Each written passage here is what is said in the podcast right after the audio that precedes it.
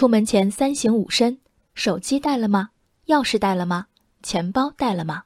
本周一则网帖不断发酵，缘起就是一名女生去食堂忘带饭卡。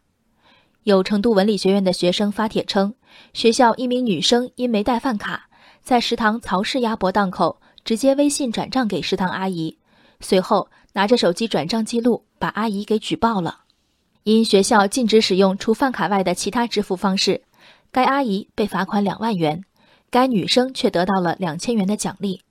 事后，校方侧面证实举报一事，称曹氏鸭脖经营者纪某某违反管理规定，擅自通过微信收取学生购买鸭脖款二十二元，肯定了学生对食堂的正常监督。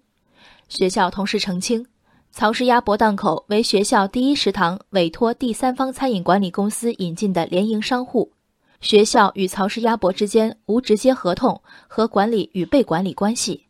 经核实，不存在舆情所言。对食堂阿姨罚款两万元的事实，也不存在舆情所言对举报者进行奖励两千元的事实。从发帖的同学到回帖的网友，关注的无非是一个有或无的结果：被举报的阿姨有无被罚，举报者有无获奖。学校声明的两个不存在，看似直接回应，实则完美绕过问题。学校不存在对阿姨罚款两万元的事实。那有没有罚阿姨一万元、五千元的事实？没有对举报者奖励两千元的事实。那一千元、五百元有没有奖？校方称，学生对食堂的正常监督也是正常的。如此举报者是学校希望自己学生成为的大丈夫吗？据成都文理学院官方网站信息，该校曾于二零一七年五月发布关于发动学生共同监督食堂窗口收取现金的通知。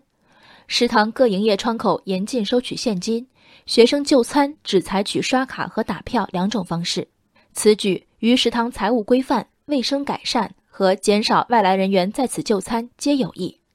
但这条奖罚规定的天生缺陷在于容许甚至鼓励钓鱼举报的发生。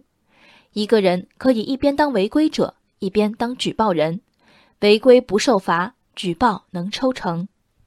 这才是网友质疑的核心所在，并非举报者拿了多少奖，而是首先违规的举报者为何不受罚？令行禁止，奖罚有度，哪怕是学校制度，不应沦为空文。但学校更是育人之地，越是有奖有罚、涉及真金白银的规则，越要考量在这场考验中学生的人性被置于何地。举报的女生合理利用了学校条文的缺陷。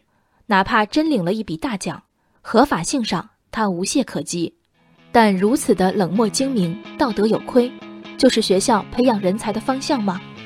和学生的正直坦荡、一生的待人之道相比，区区一个无现金食堂的目标，很重要吗？